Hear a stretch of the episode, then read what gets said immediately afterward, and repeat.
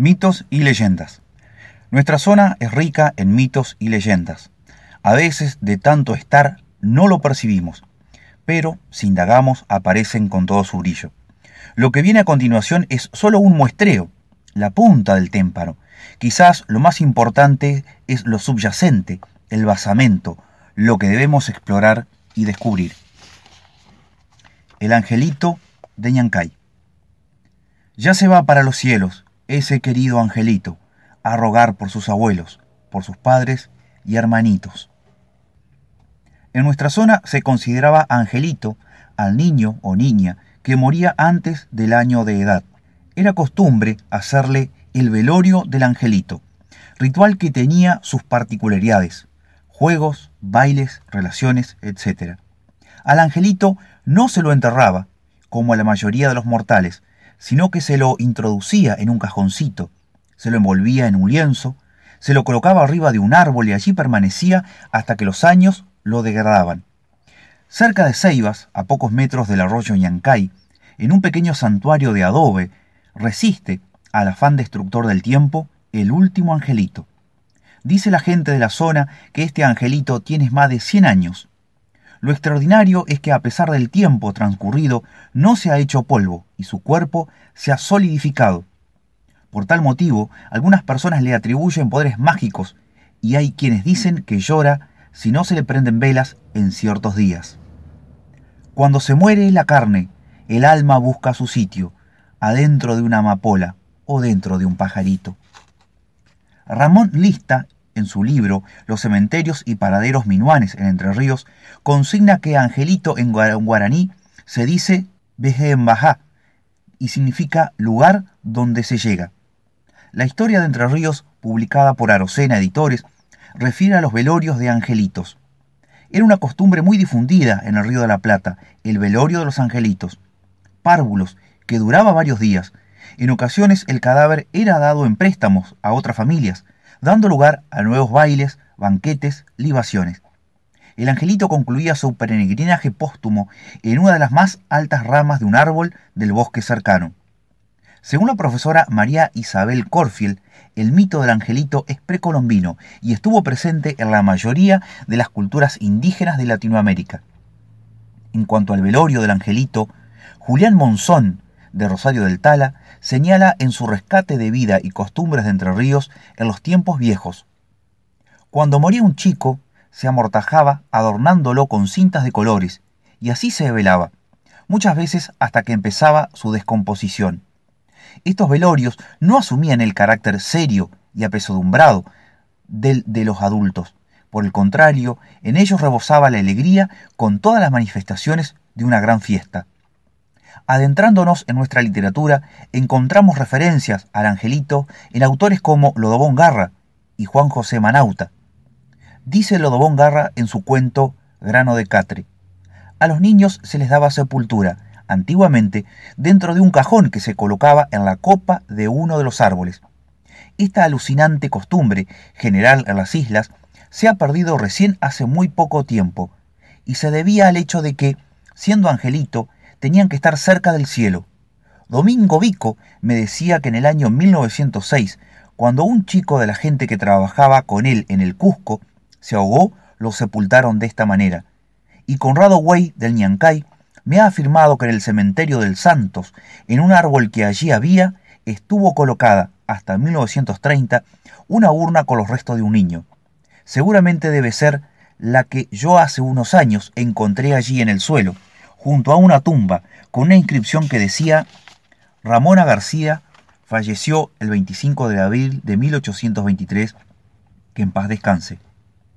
Pero no son esas tumbas las que me han impresionado las veces que he visitado el cementerio de la tinta, sino las otras, las que están un poco más atrás y levantan apenas un pequeño montículo de tierra, que a veces no pasa de 50 centímetros. La que antes hubiera estado en la copa de los árboles las tumbas de los niños, leyendo debajo de sus nombres las fechas de sus nacimientos y de función uno va calculando, pobrecitos, la brevedad de su paso por el mundo. Y Juan José Manauta, en su cuento La mujer del cazador, ilustra. Créame, cerca del arroyo Sagastume, en el distrito de Ceibas, He visto cementerios enteros así, en los árboles, con cajones y todo. Cuando se muere la carne, el alma busca su centro, en el brillo de una rosa o de un pececito muerto. Se puede presumir que en nuestra zona existían al menos dos motivos para que nuestros antiguos colocaran los cajones de sus angelitos en la copa de los árboles. Uno sería el que plantea Lodobón Garra cuando dice que el hecho se debía a que siendo angelitos tenían que estar cerca del cielo. El otro motivo sería para preservarlo de las inundaciones. Cuando se muere la carne, el alma busca su diana, en el misterio del mundo, que le ha abierto su ventana. Por la boca de doña Osoria Churruarín me enteré de que cerca del actual cementerio de Ceibas había un eucalipto que blanqueaba de cajones de los angelitos. Don Francisco Roy, el ya fallecido dueño de la casa vecina al santuario del angelito de Ñancay, afirmaba que, según su abuelo, el angelito tenía más de 100 años, y apuntaba, Cuando yo vine a esta casa, el angelito estaba arriba de un árbol, Después una tormenta le voló la tapa y los caranchos le comieron los ojos. Más después, otra tormenta voló el cajoncito que anduvo dando vueltas por el campo. Fue entonces cuando decidimos hacerle el rancho para que estuviera protegido. Cuando se muere la carne, el alma va derechito a saludar a la luna y de paso al lucerito. Conocí este santuario y este angelito allá por el año 88. Habíamos acordado con don Francisco Roy, encontrarnos en su casa a la tarde para visitar el angelito. La cuestión es que el hombre se demoró y llegó ya entrada la noche. Como estaba dispuesto, fuimos hasta el santuario atravesando el campo. Don Roy, con voz áspera, daba detalles. Llegamos al lugar y percibí una energía algo extraordinario, sobrecogedor. El santuario era y es un ranchito de adobe, de un metro y medio de fondo por un metro de ancho. Don Roy abrió la puerta y a un costado del santuario, sobre una mesita de madera, estaba el angelito. Las paredes del lugar lucían ornamentadas con estatuas de santos, cuadros, velas, estampas, flores de plásticos y rosarios. El cajón del angelito descansaba protegido por una tela floreada y otros envoltorios. Don Roy fue sacando las telas de a una, al quedar el cajoncito libre, lo destapó y apareció ante nosotros la mágica, inquietante e inolvidable figura del último angelito. Cuando se muere la carne, el alma busca en la altura la explicación de su vida, cortada con tal premura. A raíz de la publicación de esta nota en la revista regional El Tren Zonal, abril de 1994, Cari Pico, autor, compositor e intérprete de Gualeguay, compone una samba en donde capta la esencia y la espiritualidad de este hecho. El angelito de Ñancay, a mis hermanos. Perdido allá entre las islas, se alza en el monte un ranchito, adobe y paja el santuario, guarda el postrero angelito. Sueño eterno de arenales, cementerios de angelitos, en las copas de espinillos blanqueabas los cajoncitos. Almitas sin un pecado, temprano alzaron el vuelo, sus tumbas fueron las ramas para estar cerca del cielo.